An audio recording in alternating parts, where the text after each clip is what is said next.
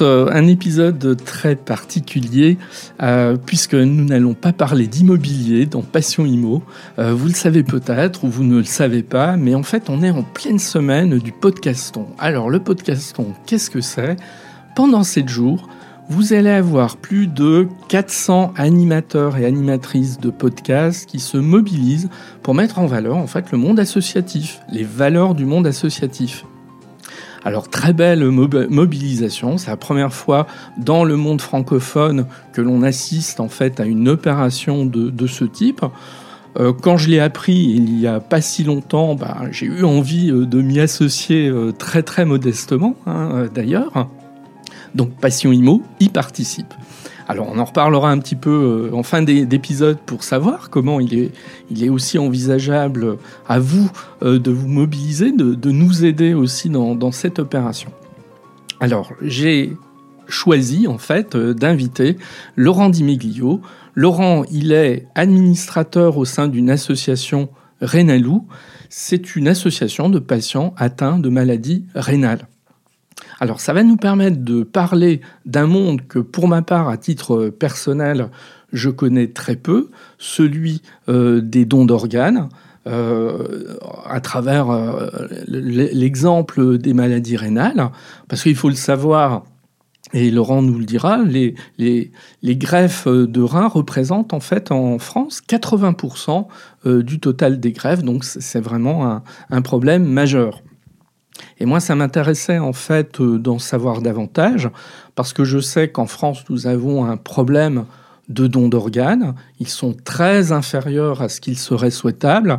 Et donc, je trouvais euh, particulièrement euh, passionnant, en fait, d'explorer cet univers, et puis aussi de voir derrière bah, comment nous, à titre individuel, on peut, après tout, pourquoi, pourquoi pas devenir donneur d'organes. Eh bien, nous allons écouter Laurent nous parler de cette association tout au long de l'entretien que j'ai réalisé avec lui. Bonjour Laurent. Bonjour Eric. Bien, alors Laurent, je suis très content euh, de, de te, te, retrouver presque dans le cadre de ce podcast, qui est un podcast un petit peu exceptionnel, puisqu'il s'agit de faire un focus euh, sur une association. Euh, et là, on est sur un sujet sur lequel il y aura beaucoup, beaucoup de choses à dire. Alors nous, on a cette particularité, on se connaît depuis longtemps, euh, donc j'ai suivi évidemment ce qui, ce qui ont été à une époque euh, tes soucis de santé, on va, le dire franchement, et puis je pense que tu vas un petit peu en parler parce que ça explique aussi ton parcours, ton engagement aujourd'hui. Voilà. Eh ben, je vais te laisser te présenter déjà. Bonjour, ben, écoutez, je m'appelle Laurent. Euh, je suis euh, effectivement, j'ai des soucis de santé depuis, depuis tout jeune. Je suis insuffisant rénal, mais mes reins ne fonctionnent plus. Et donc, je fais partie euh, des 100 000 personnes en France qui ont des reins qui ne fonctionnent plus et qui doivent euh, vivre soit avec une dialyse, c'est-à-dire un moyen euh, d'épuration du, du, sang extracorporel, soit avec une greffe de rein. Pour ma part, j'ai été dialysé étant jeune. J'ai ensuite eu la chance d'avoir une greffe de rein qui a fonctionné pendant près de 20 ans. Aujourd'hui, mon, mon, rein grévé ne fonctionne plus et je suis à nouveau dialysé. Voilà. Et donc, je suis euh, très intéressé par euh, euh, le, suivi et la défense finalement des, patients qui sont atteints de cette pathologie. C'est la raison pour laquelle je suis adhérent de l'association Rénalou, la voix des malades du rein. Très bien. Euh, on, on s'est parlé il n'y a pas très très longtemps. J'ai cru comprendre aussi que tu avais dû récemment adapter ta vie professionnelle aussi à ces difficultés bah, qui venaient de faire leur apparition de nouveau. Effectivement, oui, comme je, comme je l'expliquais, ne plus avoir de, de reins signifie être obligé d'avoir des séances de dialyse. Euh, et les séances de dialyse, c'est euh, minimum trois séances par semaine de cinq heures chacune qui se font euh, euh, la plupart du temps à l'hôpital, dans certains cas euh, assez exceptionnels, plus à, à, domicile, mais c'est mais c'est plutôt rare. Et moi, pour ma part, effectivement, je fais des séances de, de dialyse trois fois par semaine à l'hôpital, trois matins par semaine. Ce sont des séances qui sont donc assez longues et assez fatigantes et qui n'empêche pas complètement toute vie professionnelle. Il y a un certain nombre de dialysés qui sont qui, qui travaillent, qui peuvent travailler à, à, à mi-temps, mais c'est c'est très compliqué. Ça, ça bouleverse ça bouleverse la vie. On est auto-centré sur sa pathologie et, la dialyse étant un, un, traitement vital, on ne peut absolument pas l'éviter ou sauter une séance. C'est ça. Alors moi, j'aimerais qu'on revienne rapidement, hein, mais sur la période Covid. Comment, quand on a ta pathologie, on l'a vécu et comment on a vécu ces difficultés?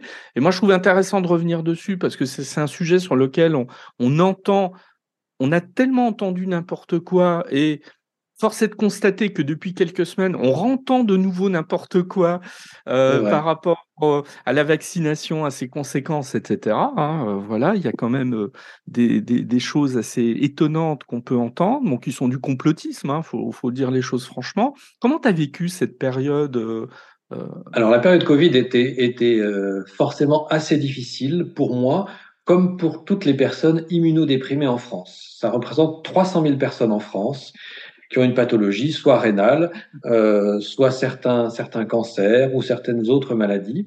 Et donc, la particularité des personnes immunodéprimées, c'est qu'elles sont plus sensibles que d'autres aux, conséquences de virus. Et, euh, et, et, si elles attrapent un virus, elles sont euh, plus sensibles que d'autres euh, et, à, à, à, à, former des, des formes graves de, de maladies. Et donc cette période de, de, Covid a été très difficile puisque très rapidement les autorités sanitaires euh, euh, ont alerté les, les, personnes fragiles sur la gravité euh, de ce virus Covid pour pour elles.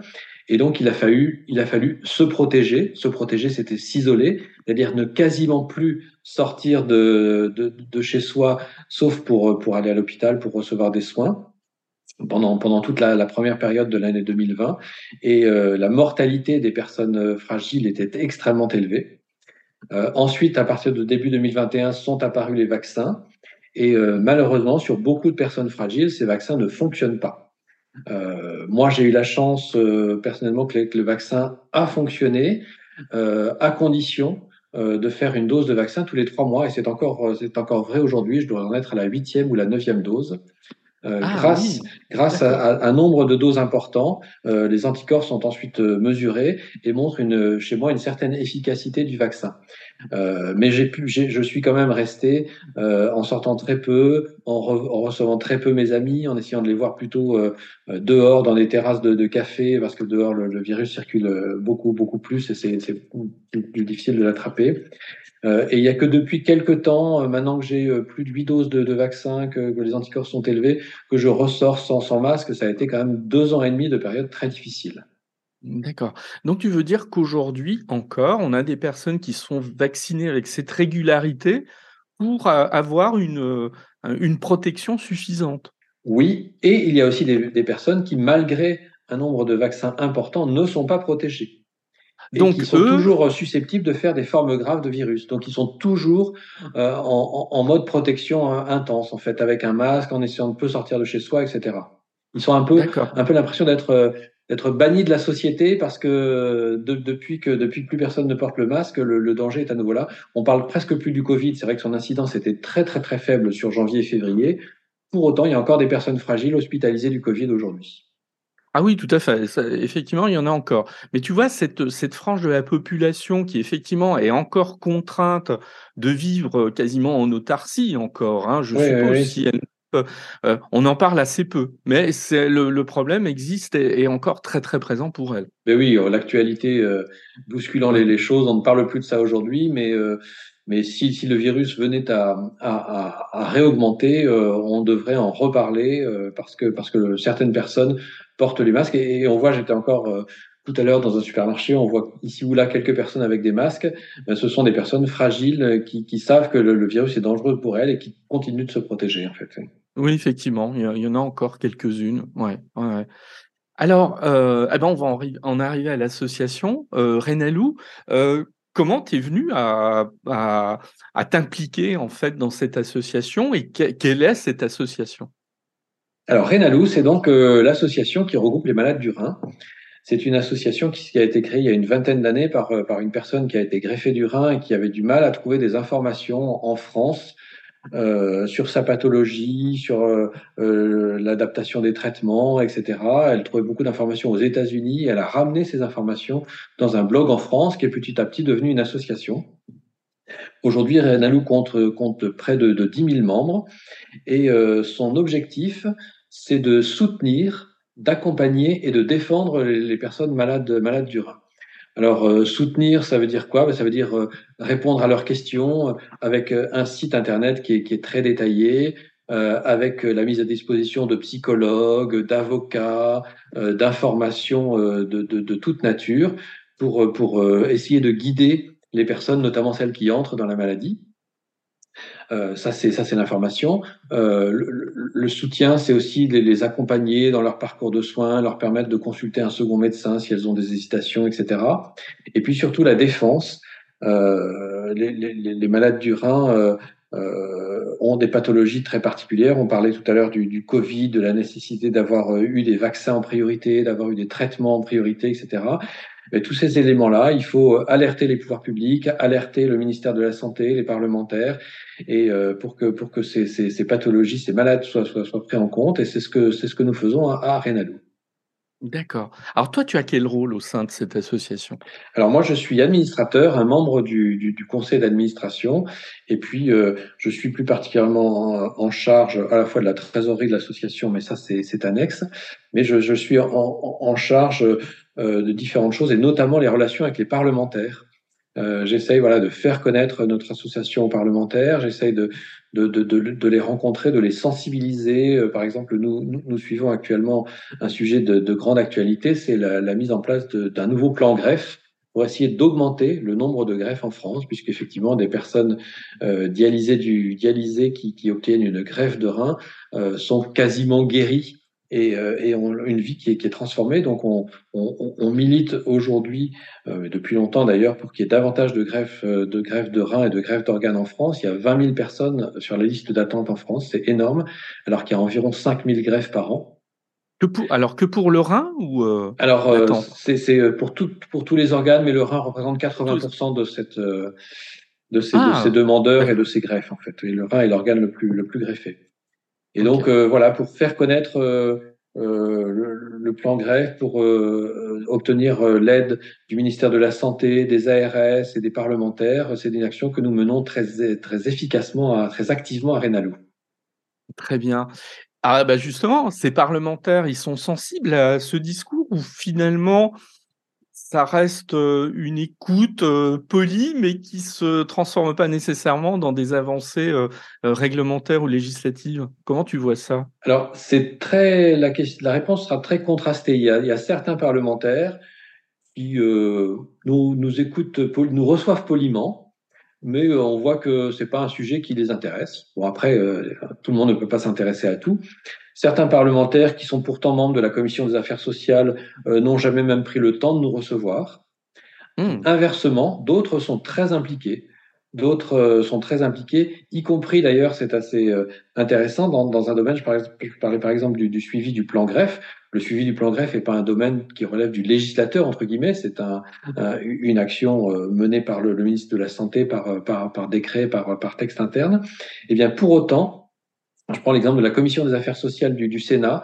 Elle s'y est intéressée à deux reprises en 2022. Elle a reçu les associations de patients pour avoir notre avis sur l'avancement du plan grève, pour nous demander ce qu'on pouvait faire pour, euh, pour, euh, pour euh, faire bouger les choses. Ils ont écrit au ministre, ils ont déposé des questions à l'Assemblée, au, au, Sénat, des questions écrites, des questions orales, etc.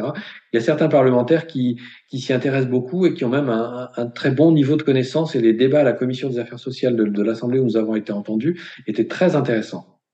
D'accord. Mais tu en conclus quand même qu'il y a une réceptivité contrastée sur ce sujet. Oui, c'est très contrasté. Après, je, je, comprends bien que les parlementaires s'intéressent à mille sujets et que bien sûr, le sujet oui. des pathologies rénales ne les peut ne pas tous les intéresser. Mais quand, quand on a identifié des, des, parlementaires qui sont intéressés, ils ont vraiment un levier d'action par leur, par leur action auprès du ministre de la Santé. Tout à fait. D'accord. Alors, sur les greffes, aujourd'hui, euh, je suppose qu'il y a des statistiques sur ce sujet. Quel est le délai d'attente moyen d'une personne en attente de greffe? Alors effectivement, il existe un, délai moyen, mais qui n'est pas, euh, comme toute moyenne, qui n'est pas forcément très, très parlant.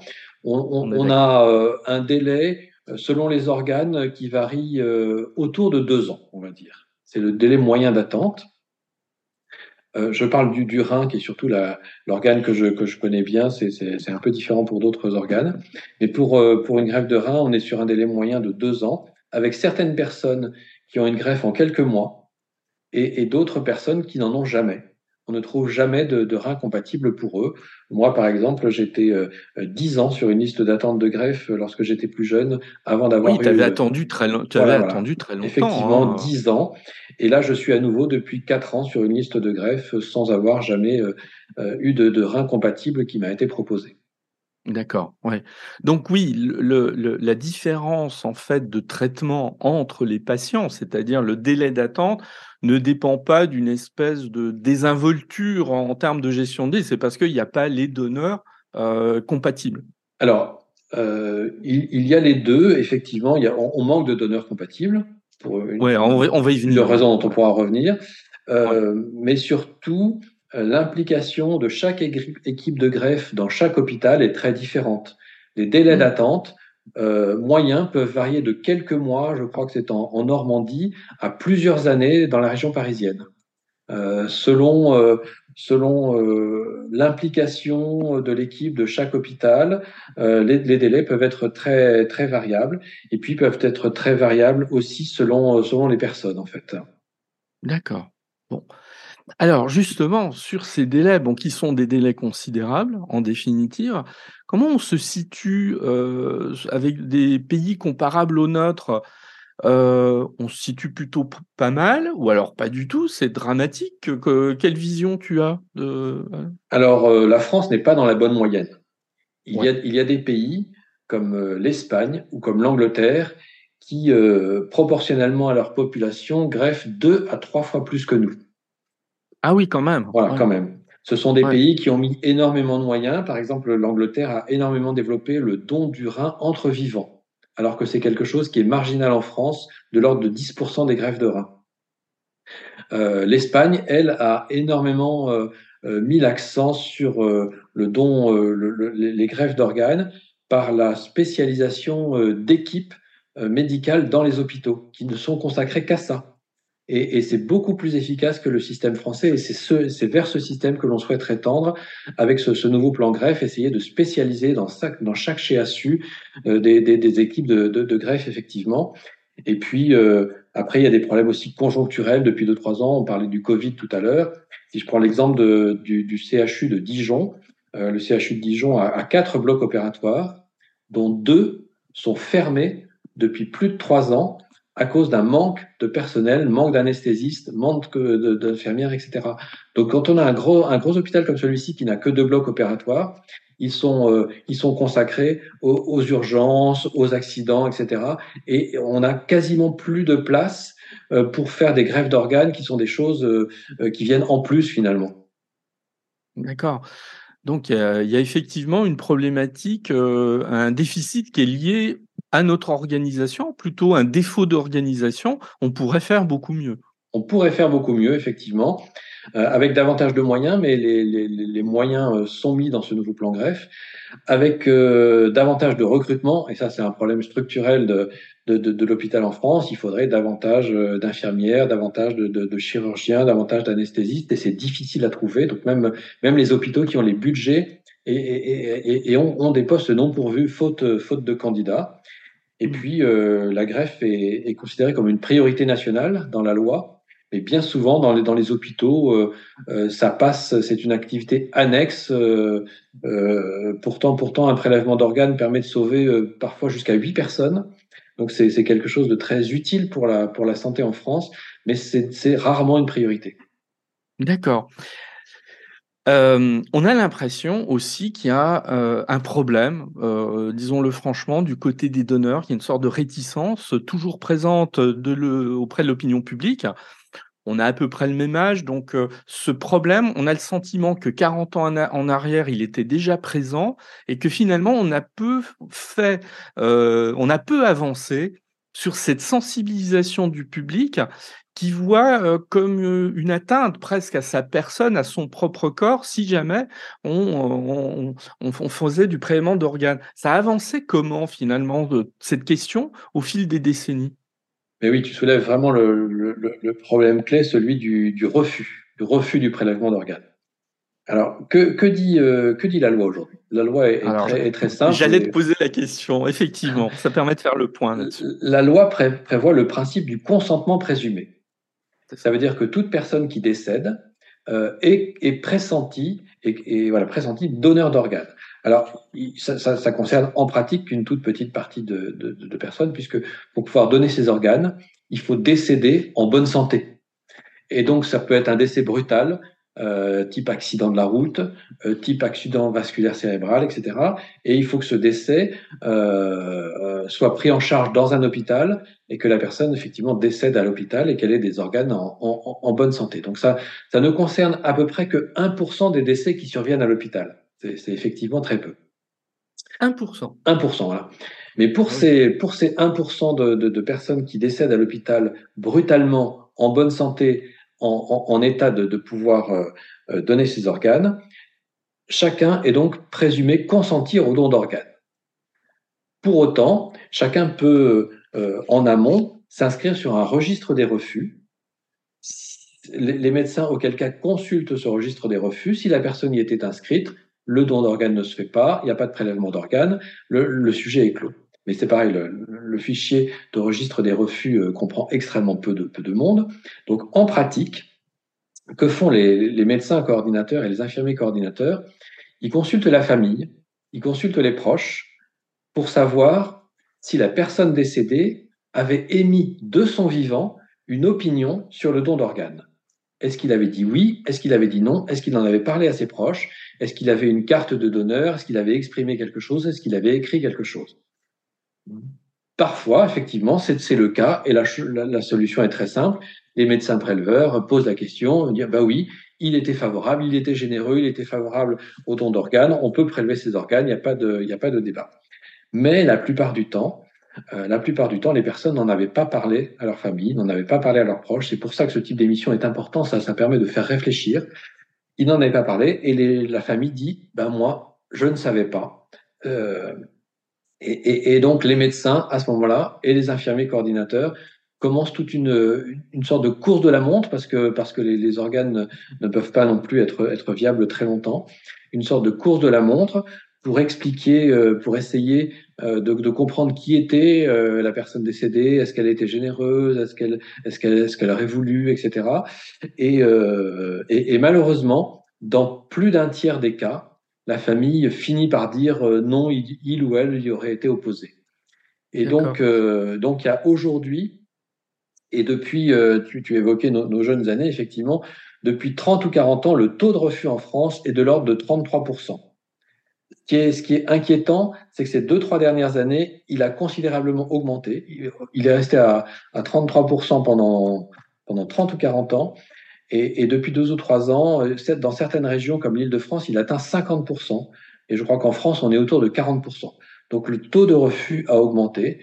Et, ce taux de refus est dramatique parce que quand on sait, euh, quand, on, prélève, les organes d'une personne décédée, on peut sauver huit personnes. On peut faire huit greffes. C'est donc euh, considérable. Le, taux de refus, si on arrivait à le faire diminuer, en Espagne, il est de moins de 10%. Oh si on arrivait à le faire euh, diminuer, effectivement, on pourrait considérablement augmenter le nombre de greffes et sauver grand nombre de, des 20 000 personnes qui sont inscrites sur les listes de greffes. Ouais. Alors, moi, je suis pas du tout un spécialiste de la question. J'en avais discuté il y a quelques années avec un médecin. Hein, voilà, c'est un sujet qui était venu. Lui m'avait même dit, parfois, il y a une telle opposition euh, de l'entourage euh, suite au décès, en fait, de, de l'intéressé, on n'insiste même pas, c'est-à-dire qu'on ne cherche même pas euh, euh, à convaincre, on sait par avance que c'est vain en définitive. Tu as entendu aussi ce genre de témoignages qui sont un peu inquiétants en fin de J'en discutais euh, hier encore avec un, médecin et un, infirmier qui sont tous les deux coordinateurs à l'hôpital de la ville où, j'habite et qui me disent qu'à chaque fois, les discussions avec les proches et les familles se poursuivent presque nuit et jour pendant trois jours. Il faut déjà l'annonce du décès, l'acceptation du décès. On commence à évoquer le don d'organes. Il y a presque toujours un refus immédiat. Et puis on explique ce que c'est, à quoi ça sert, euh, on essaie de comprendre quelle aurait été la volonté du défunt. C'est trois jours de travail pour parvenir, euh, on voit quand même malgré tout dans, près de deux cas sur trois, à un, accord. Et euh, dans certaines familles, des sujets religieux entrent, en considération. Pour les, pour les personnes catholiques, on doit leur expliquer que, que le pape est, est fermement favorable au, au don d'organes, qu'il l'a expliqué, qu'il l'a redit, donc ça, ça facilite. Dans d'autres religions, c'est moins clair et donc ici, il se braque beaucoup plus, beaucoup, beaucoup plus facilement. Et, et, voilà, il faut faire de la pédagogie. Euh, c'est un gros travail pour les médecins, les infirmiers qui sont formés, euh, qui sont formés pour ça et qui, doivent, qui doivent convaincre les familles que, que c'est une, que c'est vraiment une, une bonne chose, que ces organes ne serviront plus une fois que la personne sera, sera dans sa tombe ou sera incinérée, et que, et que donner la vie, c'est qu'il n'y a rien de plus beau, quoi, finalement. Tout à fait. Ah, moi, je pense qu'on peut conseiller. je, suppose que tu as lu ce roman de Kerangal, Réparer les vivants, que je trouve absolument remarquable sur cette question et qu'on peut que conseiller euh, à quelqu'un qui s'interroge sur ces questions-là. C'est un roman, mais moi je l'ai trouvé absolument euh, extraordinaire, hein, l'aventure humaine euh, qui entoure toutes ces questions. oui, c'est très intéressant de pouvoir réfléchir à ça, de pouvoir s'interroger sur le sens de la vie, se dire une vie est perdue, en plus brutalement, donc c'est dramatique, mais, mais ça, peut, ça peut servir à quelque chose et ça peut redonner un sens, effectivement. Alors que logiquement, là, je, vais te demander ton éclairage juridique, mais à partir du moment où on part du principe que toute personne, si elle n'a pas exprimé un refus, est un donneur, est-ce qu'on ne devrait pas considérer qu'en fin de compte, l'avis de l'entourage est très secondaire, voire inutile. Alors évidemment, je suis un petit peu euh, absolu euh, là-dessus, mais qu'est-ce que tu en penses? Non, ça n'est pas, pas l'esprit de la loi. C'est quand même vraiment bien que les proches, la famille adhèrent au projet et se sentent en communion avec cette, euh, ce sens finalement qu'on donne. Parce que la loi serait un peu différente. On, dirait vous pouvez prélever même sans en parler à la famille ou aux proches. Ce serait un peu un peu considéré comme comme comme brutal et ce serait pas ce serait finalement pas, pas bénéfique. Là, là où c'est difficile, et, et, et, le médecin préleveur avec qui j'en discutais hier m'a dit qu'il était souvent confronté à ce cas, c'est quand il y a trois, quatre enfants, que, que trois euh, sont favorables et qu'il y en a qu'un qui est défavorable. Et, et souvent, il y a vraiment des conflits familiaux ou entre le, conjoint et les enfants, etc. Il y a des conflits familiaux. Et, et là, la, la doctrine des, des, médecins est de toujours suivre l'avis de celui qui dit non. S'il y en a un qui dit non, euh, c'est non parce que c'est pas possible d'aller contre cet avis, en fait. D'accord. Donc, en définitive, la meilleure chose, c'est sensibiliser, expliquer euh, l'opinion, enfin le, le, grand public. Hein, voilà, exactement. Il y a des associations de, de, en faveur du don d'organes, comme l'association ADOT par exemple, qui fait au quotidien euh, de l'information dans les lycées, dans les collèges, dans les entreprises, pour expliquer ce qu'est le don d'organes et pour inciter tout un chacun à y avoir réfléchi. Alors, je vais aborder une dimension extrêmement pratique. Je ne vais pas te parler de moi, mais moi, je suis totalement euh, favorable au don d'organes. Si je devais décéder, euh, euh, j'y serais absolument favorable. Mais je n'en ai jamais parlé avec mes deux enfants. Donc, si je décédais, par exemple, demain, mes enfants seraient incapables de s'exprimer à ma place. Je n'ai jamais pour plein tout un tas de raisons, je n'ai jamais abordé le problème avec eux. Ben, c'est dommage, Eric. Mais je sais, je sais, tout à fait. Mais je pense ne pas être le seul dans ce cas, c'est-à-dire être quelqu'un qui serait favorable euh, au don d'organes sur ma propre personne, mais qui l'a pas exprimé. Alors, est-ce qu'il existe aujourd'hui un moyen simple que cette expression, y en ait trace quelque part ou pas? Alors non, comme je le disais, il existe un registre des refus mais des refus, mais pas des acceptations. Il n'existe jamais un, registre, il n'existe pas de registre des acceptations et, et on l'a jamais souhaité parce que très peu de gens s'y inscriraient et on considérait à défaut que si les gens ne sont pas inscrits, c'est qu'ils sont opposés. Donc, euh, ça, n'est pas la logique dans laquelle euh, la loi euh, a été construite et ça n'est pas la logique dans laquelle les associations de patients s'inscrivent également. Euh, donc, pour le faire savoir, vraiment la meilleure façon, c'est d'en parler un jour avec les enfants, on leur dit voilà, s'il m'arrive quelque chose demain, moi je suis favorable au don d'organes. Ce qu'on peut aussi faire, c'est mettre un petit mot à côté de sa carte d'identité dans son portefeuille, je suis favorable au don d'organes. C'est quelque ah, chose qui sera retrouvé par par les pompiers ou par par l'hôpital. Euh, c'est quelque chose qu'on peut faire, on peut exprimer ça auprès de ses proches, par écrit, etc. Mais il n'y a pas de registre officiel, il n'y a pas de moyen de dire à l'avance euh, effectivement euh, ce que ce que ce que l'on souhaite. D'accord. Mais donc une expression écrite, même succincte, à la limite, elle est souhaitable si on. Oui, oui, c'est ça. Euh, en deux mots, je suis favorable au don d'organes, on met ça à côté de sa carte d'identité, c'est retrouvé en cas d'accident, c'est transmis à l'hôpital, et, ça, ça, ça évite toutes les problématiques, et les enfants ne peuvent pas dire, ils m'en avaient pas, m'en avaient pas parlé, je ne savais pas ce qu'ils pensaient, en fait. Très bien. Eh bien, écoute, Laurent, euh, je pense qu'on a fait, sauf si tu vois quelque chose à ajouter. Euh, Peut-être euh, un, mot sur le don, le don du rein entre vivants. On n'a pas abordé ce, sujet-là. Ah oui. Et je voulais l'aborder effectivement. Bah, très, très bien. C'est, tu m'as appris quelque chose. Tu m'as appris quelque chose. Aujourd'hui, effectivement, il est possible de donner un rein à la condition qu'on soit en bonne santé, que ces deux reins fonctionnent bien, etc. Comme on vit très bien avec un seul rein, on peut tout à fait donner un rein. Euh, on peut donner un rein aujourd'hui à ses enfants, à ses parents, à ses, proches, ses cousins, son conjoint, etc. Et on peut, la loi a évolué il y a quelques années, même donner un, rein à un ami. Donc c'est tout à fait, c'est tout à fait possible. Euh, les dons, les dons entre, entre vivants sont assez peu nombreux en France, c'est de l'ordre de, de, 500 par an. Mais c'est quelque mmh. chose qui, qui, est, qui, est, plus important dans les autres pays européens, qui, qui, devrait, se, qui devrait se développer. Et donc, euh, voilà, toutes les, toutes les personnes qui, nous écoutent, si vous avez euh, euh, une personne de votre entourage qui est, malade, qui a, besoin d'un rein, et eh bien peut-être que vous êtes compatible, peut-être que ça changerait sa vie sans, sans, sans changer trop la vôtre.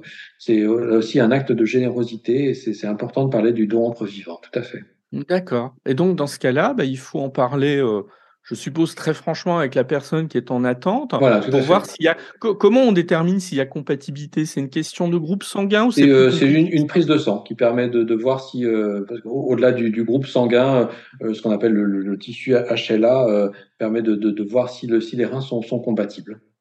D'accord. Une simple, une simple prise de sang. Et bien souvent, les, personnes qui sont en attente de, de greffe de rein euh, n'osent pas en parler à leur entourage. On va pas harceler les gens en disant tu veux pas me donner ton rein, tu veux pas me donner ton rein. Donc, euh, donc voilà, il faut, il faut, c'est une démarche un peu collective, familiale, entre amis, pour voir si, s'il est possible de développer le don entre vivants. Très bien. Eh ben, écoute, Laurent, on va rester sur cette euh, bonne parole qui, qui, je trouve, est extrêmement positive hein, en définitive. Et puis, euh, eh ben, bonne chance euh, dans ton activité euh, avec Renalou. Et puis, à, à très bientôt. Merci, Eric. Au revoir.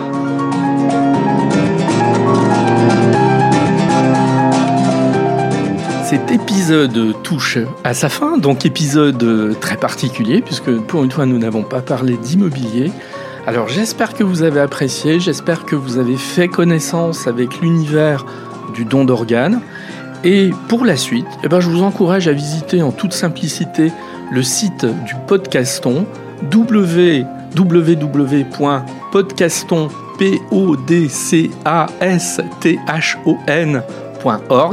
alors vous allez découvrir euh, plusieurs centaines d'associations à travers d'autres podcasts, donc c'est peut-être aussi l'occasion et de découvrir des associations et aussi de découvrir d'autres podcasts.